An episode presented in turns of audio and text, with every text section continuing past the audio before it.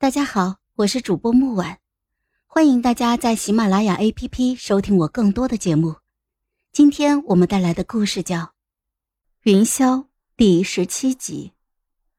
孟府白帆未撤，近日来京中流言愈盛，说孟家女思父极盛，日日啼哭，声传十里，可知为孝顺。我直呼冤枉，我并未有这样的本领。想来许云日后不做丞相千金，改行哭魂，头七夜定能叫死者反阳。也不知道是不是太子的禁足解了，还是他自讨没趣了个够，自认为自己是身为堂堂丞相千金，遭受冷落，乃奇耻大辱，一改常态，在我孟府门前撂下了一句狠话，同太子殿下退婚的那一句话一样。哼，不识好歹的俗女！孟府的大门打开了，我见到了许云。太子果然不是个只看脸的肤浅之人，毕竟京城高门贵女貌美者多如牛毛。许云说不上丑，有几分姿色，恃宠如骄，让她明媚而又艳丽。但这副面孔美则美，却过于乏善无味。是个好扇巴掌的脸，我是这样想的，也是这样做的。他头上的簪子我认得，就是当年太子从我的头上拿下来的木簪。似乎一切都明了。许云被我掌了锅，五指印烙在白皙的脸上，格外的醒目，白里透着红。我呵斥道：“哼，我孟野云七岁默识诗百篇。”九岁随父参与三书九策，尽良言。论文采，只有林连生疏药王父压我一头；论功绩，便安定哉虽是奉皇命所行，可除却三弟蛮夷的江飞燕，又有哪段闺阁待嫁女子能与我相比？文武分论我孟野云不才，当不得冠绝无双。但岂是汝等只知晓女红不应世事的草包所能妄论？许是我眼底的嘲讽太过于明显，又或者他咽不下被打了一巴掌的这口气。但是无论如何，他这几日受尽羞辱，尊严被我如数踩在脚下。本是单纯甚至愚蠢的人，现下是目露凶光，恶狠狠地盯着我，咬牙切齿。好，孟野云，你可真是好样的！又一声清脆的响声。第一掌是罚你扰我孟府的清净，脏我门前路；第二招是你替太子受过，你们二人毁我孟家女的清誉，不知廉耻。我又连扇他三个巴掌，这三掌。是你赠回我为俗女，俗女，我可是俗世女子，因着我身在俗世，但绝不能是俗女子。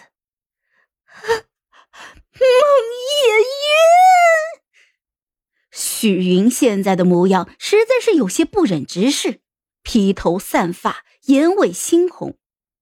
他头上的木簪被我拿了回来，侍卫们都很默契的别过脸去。但是束缚住许云的手还是牢固的，这不，脸已经彻底的被扇红的许云已经癫狂了起来，但是丝毫不能发作。我盯着他，发现右脸比左脸更红，于是又扇了一下，这一下顺眼多了。我满意的点了点头，要侍卫放开张牙舞爪的他。侍卫们迟疑了一下。毕竟许云被我扇得如同一市井悍妇，目露凶光。我笑了一下，林嬷嬷后来告诉我，那个笑很瘆人。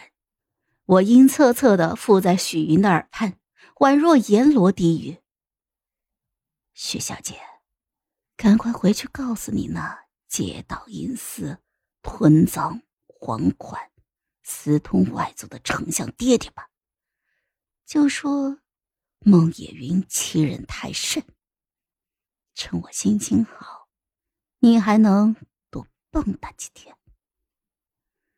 宋城几乎了解整个大周的阴暗面，他是父亲给我的一把锋利的刀。父亲也许想让我替他肃清朝纲，去造一个太平盛世，可我偏不，我才不要再听父亲的话。我欣赏的看着许云的脸色由怨恨、愤怒转向苍白、慌乱，暗暗的想着以后看戏那些个戏子变脸都要按照这个标准来。木簪小了，我对着铜镜挽发，稀稀落落的，任凭三千长发散落。我平静的看着镜中倒映的自己。当年折煞春日桃的丹凤眼。萧瑟荒芜，早已经失去了灵气。许云戴上木簪，成了云儿；孟野云却不再是长盛十年的云儿姑娘。我戴上了娘亲的玉簪。我看着面前的皇帝，连礼都懒得行一个。陛下，前几日南虚国的细作的眼珠子，可还好看？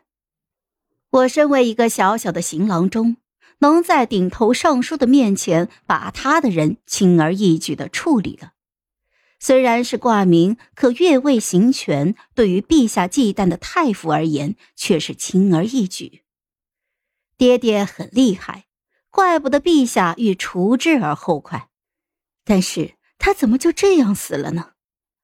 阴影中的皇帝并未说话。